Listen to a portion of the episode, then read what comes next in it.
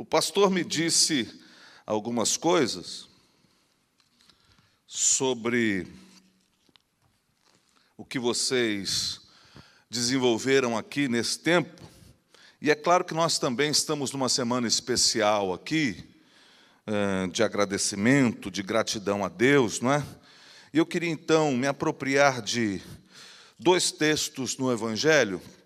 O primeiro está em Lucas, capítulo 17, que vai contar para nós é, uma experiência do ministério de Jesus, quando ele, indo a caminho de Jerusalém, passa por Samaria, e naquela região ele se encontra com dez leprosos. E esses dez leprosos, então, fazem um pedido a Jesus, mesmo à distância, gritam a Jesus pedindo ajuda a maior parte de nós sabe que a condição de um leproso naquela época era uma condição de muita vergonha, de muita dificuldade, porque ele era alijado de todo o processo social, ele não podia conviver com sua família, não podia conviver com seus amigos, ele, ele ficava num gueto mesmo, é, destinado a leprosos, aqueles todos que estavam enfermos uh, ficavam destinados a esse gueto, a esse lugar eram cuidados de alguma forma, todavia não podiam mais se relacionar com ninguém, logo diagnosticada a doença, logo manifestada a enfermidade, eles eram tirados dos grupos sociais que viviam. Então era uma gente muito triste, muito solitária. Já imaginou você querendo abraçar um filho, rever sua esposa, rever seus parentes, encontrar seus pais e não poder? E aquilo ser uma barreira social, a ponto deles, quando iam passando mais próximos das comunidades e alguém vinha na direção deles, eles precisavam gritar: ó, leproso, leproso, para anunciar que eles estavam passando. Esse grupo, então, de dez leprosos, grita por Jesus e pede ajuda a ele. Dizem assim: Jesus, mestre, tem piedade de nós. Ao vê-los, Jesus então só os encaminha para ah, ah, se mostrarem aos sacerdotes, porque era esse o hábito.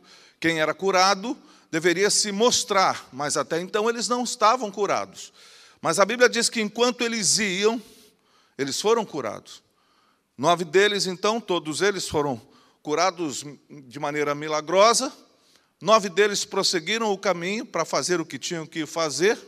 Mas um deles parou e falou: Peraí, eu não posso esquecer-me, não posso deixar de ter o coração grato, não posso deixar de efetivamente cumprir a minha responsabilidade de gratidão.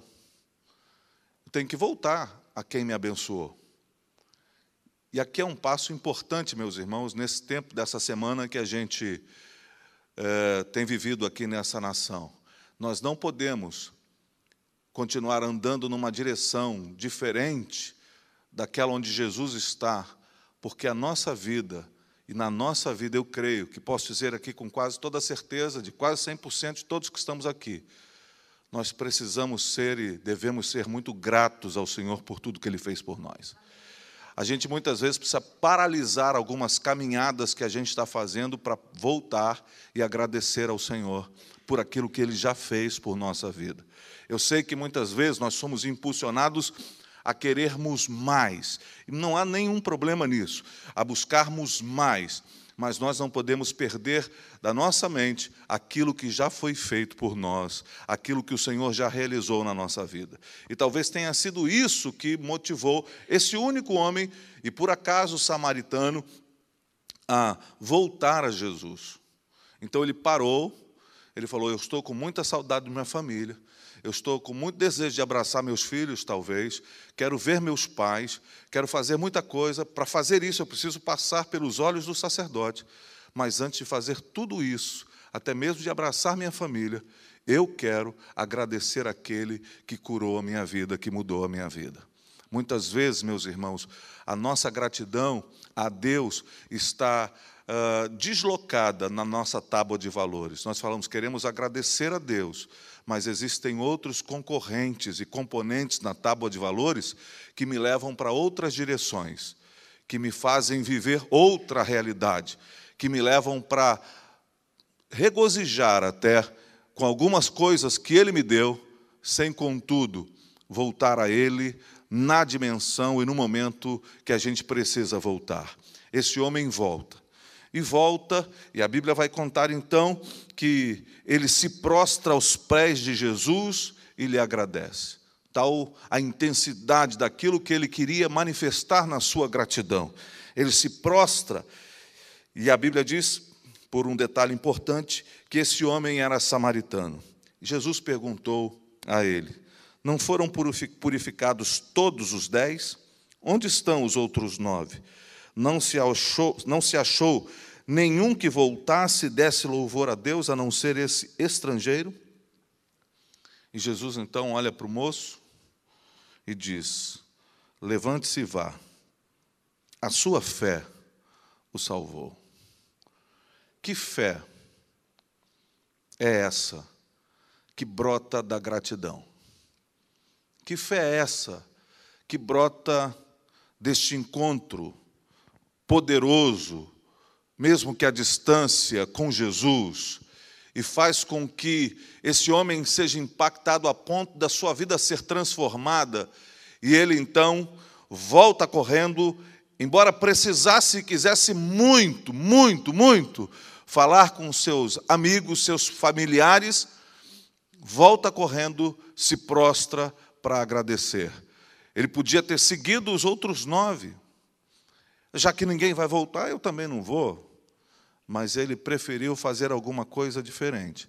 E essa gratidão o leva para um novo nível de relacionamento. Leva para um outro, uma outra plataforma de vida na sua relação com o Senhor. E deixe-me dizer, quando nós de verdade, nutrirmos a gratidão ao Senhor no nosso coração, eu posso afirmar para você, a nossa plataforma de relacionamento com o Senhor, ela vai ser reposicionada. Nós teremos uma relação muito mais poderosa com o Senhor, porque é isso que a Bíblia está dizendo. Ele não é mais só um homem que recebeu um milagre, ele não é só mais alguém que vai voltar para os seus, ele não é simplesmente mais alguém que de alguma forma ah, foi tocado por Deus, foi atingido pela graça de Deus. Mas ele é agora alguém que vai desfrutar de um relacionamento mais profundo. Eu quero declarar sobre a vida dessa igreja, que tem demonstrado gratidão, que tem demonstrado fidelidade ao Senhor. Eu quero declarar com toda, com toda a força do Espírito Santo que está aqui nesse lugar, que Deus os tem e deseja levá-los ainda mais profundamente numa jornada de relacionamento, que que brota e que começa de um coração em generosidade e gratidão, que se aproxima do Senhor, lembrando de quem é o Senhor e o que ele já fez por nós. Mas que tipo de fé é essa que, que Jesus está falando? Seria a fé simplesmente de acreditar que alguma coisa pudesse acontecer?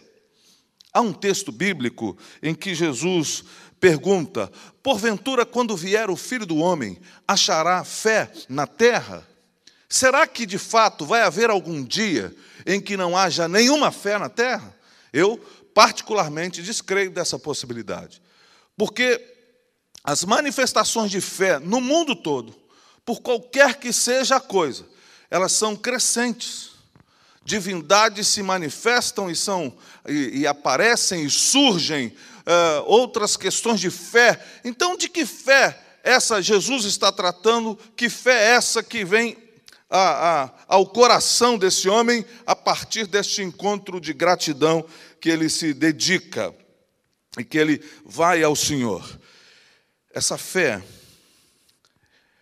ela está muito para além das coisas que a gente pode simplesmente entender ou definir como, como conceitual.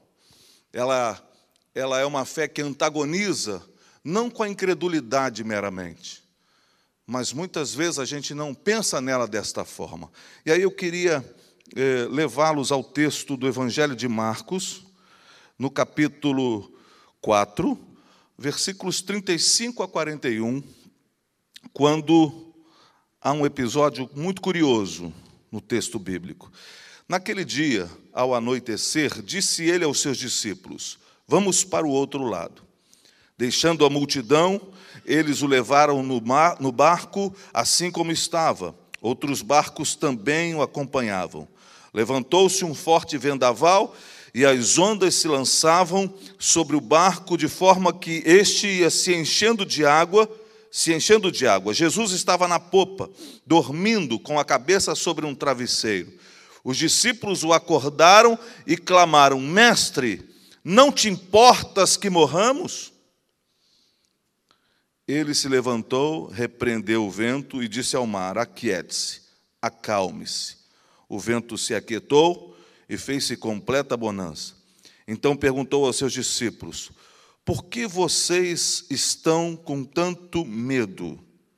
Ainda não têm fé? E eles estavam apavorados e perguntaram uns aos outros: Quem é este que até o vento e o mar lhe obedecem? A pergunta de Jesus para os discípulos me, me pontuou algumas questões para mim muito sérias.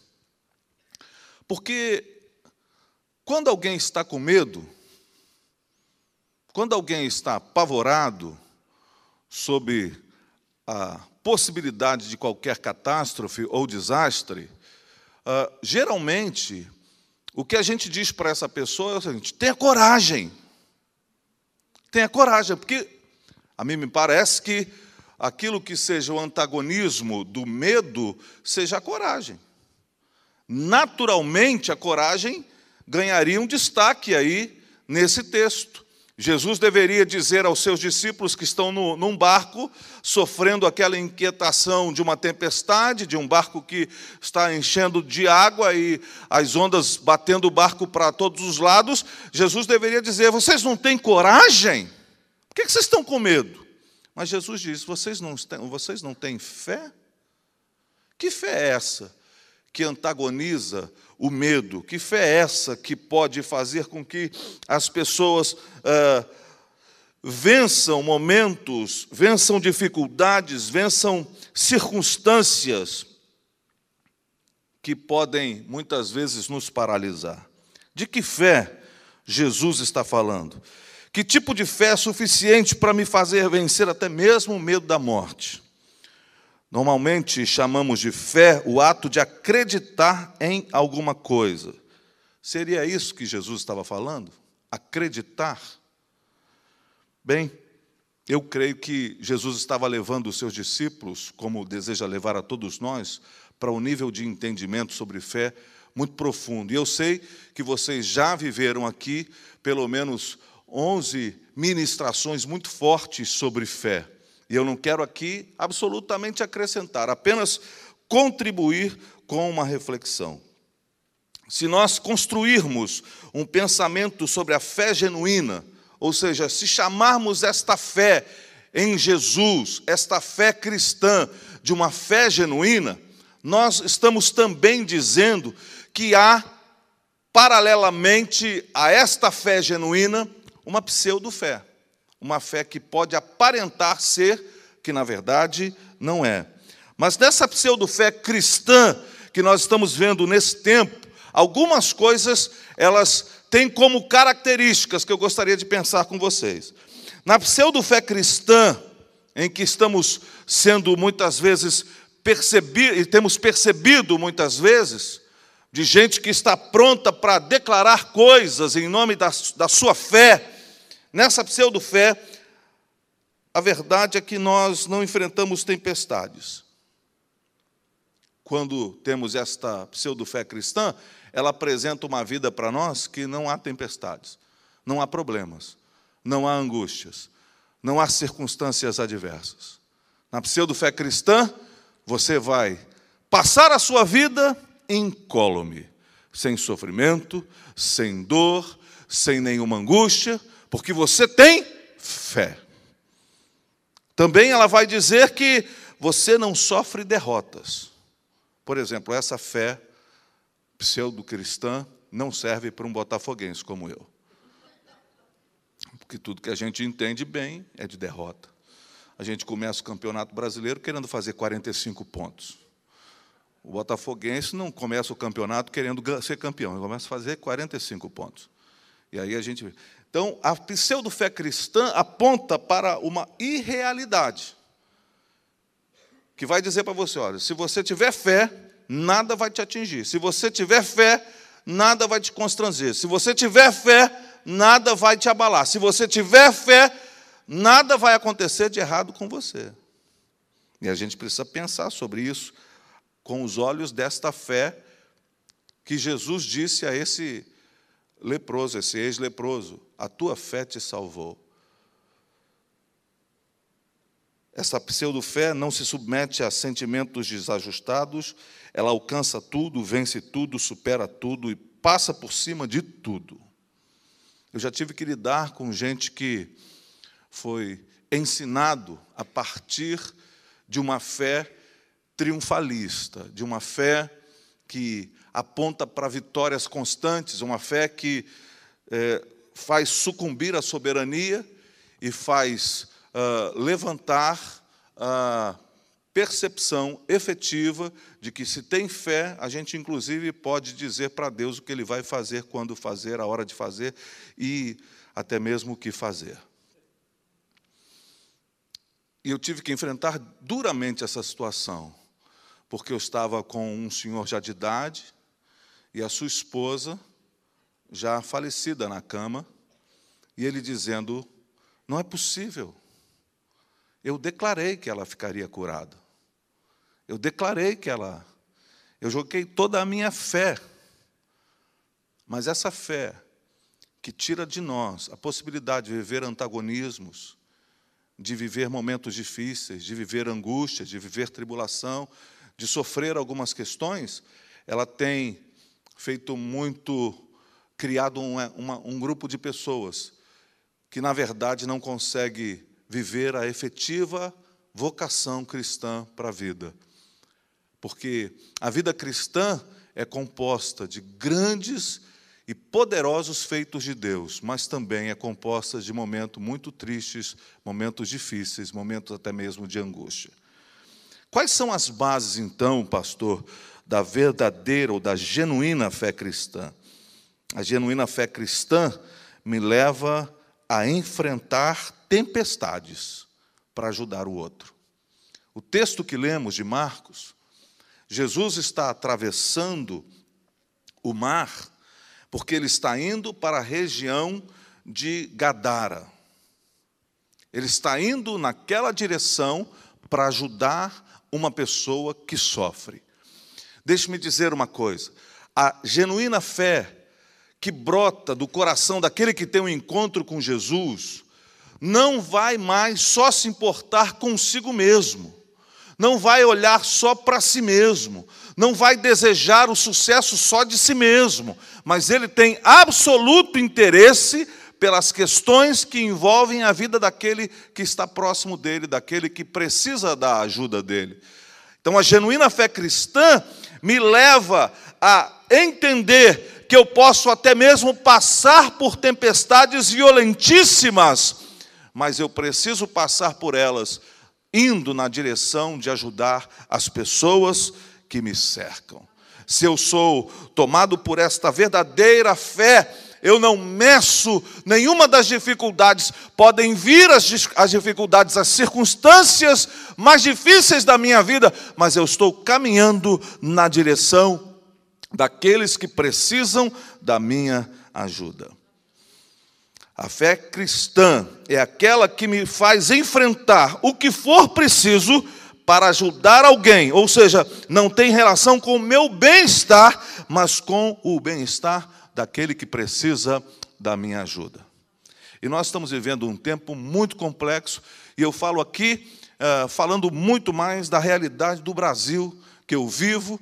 Uh, nós estamos vivendo, quem olha de fora, parece assim uma onda abençoada de crescimento numérico nas igrejas. Mas, quando a gente chega mais de perto, e a gente analisa mais as coisas, o que a gente percebe é muita gente que está aderindo a uma suposta fé evangélica para se ver livre dos problemas, para se ver livre das suas dores, e não para viver uma experiência de relação com o Senhor que o leva a entender o outro como objetivo e, e fonte das, das maiores energias para que ele vá e ajude as pessoas que o cercam.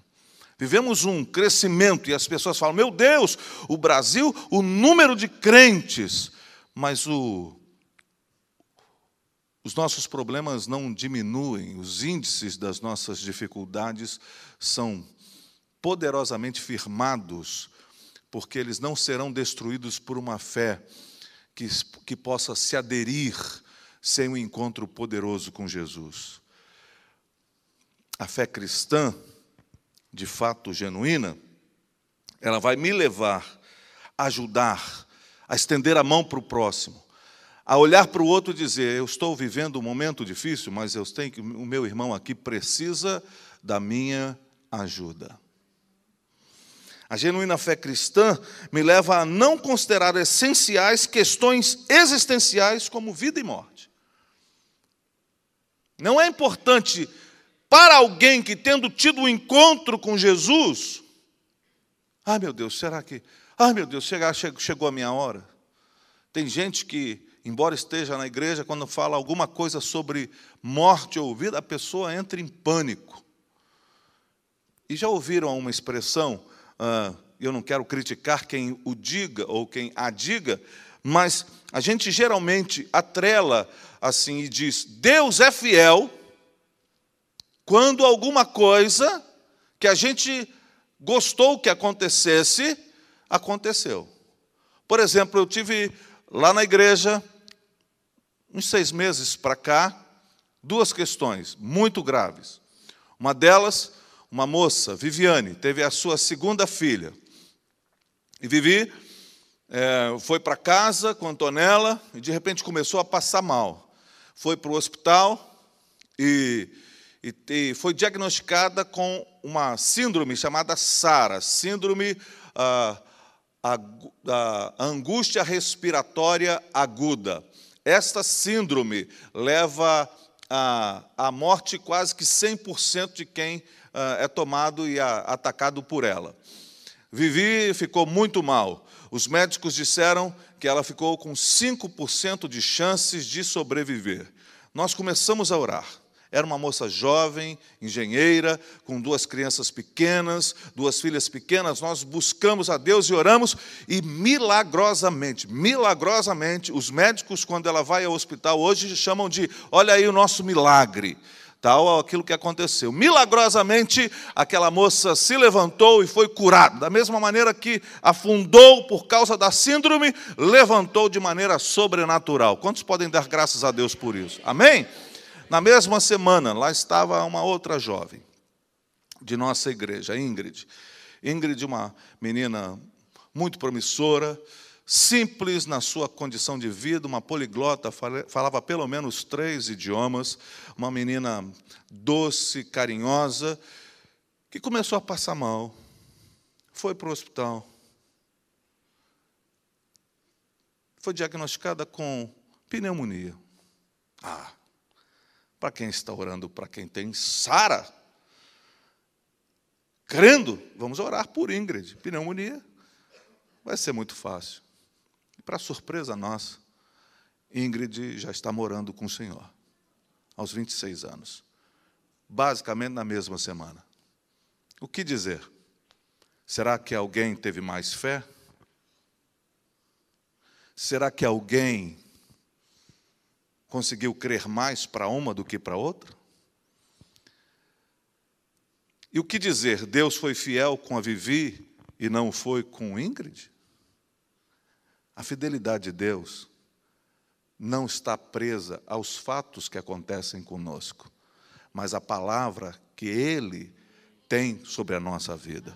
E a palavra de Deus sobre a nossa vida, baseada na fé cristã que é genuína, é que todos nós que estamos aqui já somos mais que vencedores, independente das circunstâncias que se abaterem sobre a nossa vida.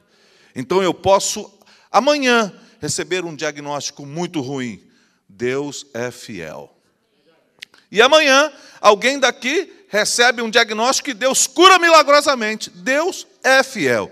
Mas nós não podemos negar a questão das realidades da nossa vida para tentar confirmar uma fé ingênua. Uma fé que vai fazer com que as pessoas corram para resolver os seus problemas, mas não corram para se relacionar com Deus mais profundamente. Então, a genuína fé cristã me leva a ajudar as pessoas e também a não considerar as questões essenciais da, da, as questões essenciais da existência como vida e morte. Paulo escreve isso aos Filipenses capítulo 1, versículo 20 e 21. Aguardo ansiosamente e espero que em nada serei envergonhado ao contrário, com toda a determinação de sempre, também agora Cristo será engrandecido em meu corpo, quer pela vida, quer pela morte. Porque para mim, o viver é Cristo e o morrer é lucro. Imagine que fé é essa, que substância de fé é essa. Ela não vem de um substrato qualquer, de sentimento de acreditar em alguém que pode realizar alguma coisinha para melhorar a sua vida. E aqui eu quero até acrescentar: Deus não quer melhorar a nossa vida, Deus quer transformar a nossa história. E muitas vezes as coisas que acontecem conosco, conforme a Escritura vai dizer, tudo coopera para o bem daquele que foi chamado, daquele que ama o Senhor, daquele que está definido como por seu decreto a viver a vida de Deus tudo coopera. Então, todas as coisas boas e agradáveis que a gente gosta, e todas as coisas terríveis e desagradáveis que vêm sobre nós, cumprem um propósito em Deus formar a imagem de Jesus na nossa vida. Portanto, a minha fé não pode estar circunscrita às minhas realidades cotidianas. A minha fé está agarrada, presa, colada, objetivamente atrelada àquilo que é a palavra de Deus sobre a nossa vida. E a palavra de Deus sobre a nossa vida é: somos filhos amados de um Deus maravilhoso. Você é um filho amado do Senhor. Independente de coisas que aconteçam com você, ele te ama como ninguém mais vai te amar na sua vida. Na nossa relação com os nossos filhos, muitas vezes esse amor fica muito questionado. Mas é amor também. Quantas vezes aqui eu tive que segurar meu filho para ele tomar vacina? Quantas vezes tive que segurá-lo para que ele pudesse passar por um tratamento mais dolorido. Me lembro de uma história de um pastor que vocês conhecem bem, pastor Valmir Delgado. Sua filha, alguns anos atrás, uma delas, caiu numa escada rolante. E os dentes da menina entraram. Imagina a dor, né? Sentiu aí, irmão? Sentiu aí, irmão? Está sentindo? Então, é isso mesmo. Então, precisava puxar o dente. E Valmir então segurou a menina, assim, ela deitada, segurando, e a dentista tendo que puxar e cuidar. E a menina então gritava para o Valmir: Me tira daqui. Se você me ama, não deixa fazer isso comigo.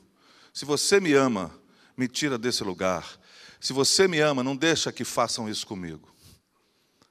Muitas vezes a gente ah, pensa que o amor é o mero ato de fazer aquilo que a gente quer e gosta. Muitas vezes o que está acontecendo contigo, meu irmão, é Deus te segurando para Deus tratar você naquilo que você precisa. Mas olhar isso como amor e fé é muito difícil. Mas eu posso dizer uma coisa aqui: da mesma maneira que Isaías, quando o rei Uzias morreu, e ele foi orar ao Senhor, e ele viu o Senhor assentado no alto e sublime trono, e os anjos cantando: Santo, Santo, Santo é o Senhor dos exércitos, toda a terra está cheia da sua glória. Nesse mesmo momento, nesse mesmo momento, o nosso Deus está sentado num alto e sublime trono. Ele continua governando todas as coisas. Ele continua senhor de todas as coisas. Ele continua no controle de todas as coisas. Então, Se você entende que você é um filho amado de um Senhor Todo-Poderoso, entenda, Ele não perdeu o controle da sua vida. Essa situação difícil que está se abatendo sobre você não é a perda do controle do Senhor, nem a falta de amor dele, mas Ele está forjando você para o futuro que você tem nele. Ele está forjando você. Mas muitas vezes a gente fica construindo uma fé que, se, que sucumbe às pressões e às dificuldades da vida, e a questão existencial é uma delas. Ai, meu Deus, a qualquer sombra de qualquer enfermidade, a gente já fica desesperado. Não estou dizendo que a gente vai gostar da enfermidade, mas o que eu vou dizer é o que Paulo disse: para mim não importa. Eu sei que o nome do meu Senhor será glorificado, tanto na minha vida quanto na minha morte. Eu estou pronto, porque para mim viver é Cristo, maluco mesmo uma sociedade como a nossa gosta de lucro. Lucro mesmo é morrer. Então a minha fé não pode estar circunscrita a essas questões. A fé genuína me faz conhecer o Senhor independente do que ele faz. Eles estavam apavorados. O texto vai dizer e perguntavam uns aos outros: Quem é este que até o vento e o mar lhe obedecem? A fé genuína, por conhecer o Senhor e por nos empurrar para essa relação de intensidade relacional com Ele, não me permite perguntar num sentido não consciente, mas não me permite perguntar por saber a resposta se Deus não se importa. Porque a gente sabe que Ele se importa. A gente sabe, por isso eu não preciso perguntar, Deus, o Senhor se importa comigo? Eu não preciso perguntar. Eu sei que Deus se importa. Você pode dizer isso? Eu sei que o meu Deus se importa com a minha vida. Você pode dizer? Eu sei que o meu Deus se importa com a minha vida. Também não pergunta quem é este, porque sabe, conhece o seu Deus e sabe tudo o que ele pode fazer. Ao contrário, a fé genuína, e aqui eu encerro, a fé cristã genuína, embasada, fundamentada, vai declarar: Deus é bom não na minha, não fundamentado na minha condição, mas em quem de verdade ele é. Deus é bom. Você pode dizer isso para três pessoas que estão perto de você? Deus é bom. Ah, pastor, mas se Deus é bom, como é que podia deixar acontecer essas coisas comigo? Deus é bom, independente daquilo que esteja acontecendo. Deus é justo. Deus é justo e Deus é amor. Mesmo que a gente se perceba injustiçado ou desamparado. Uma pessoa que tem um encontro com Jesus e nele brota a genuína fé, vai passar pela vida declarando: Deus é bom, independente das coisas que aconteçam. Deus é justo, independente das circunstâncias da minha vida. Deus continua sendo o Deus maravilhoso e Deus de amor. Ele é amor. Deus me ama. Nós vamos passar a vida, independente das nossas lutas, independente das nossas crises, independente das nossas dores, conscientes de quem é o Senhor para a nossa vida. Deus abençoe aos irmãos nessa jornada de fé e gratidão mas uma gratidão que me leva a encontrar com a genuína fé cristã que me faz viver para além das circunstâncias da minha vida. Deus abençoe os irmãos, em nome de Jesus.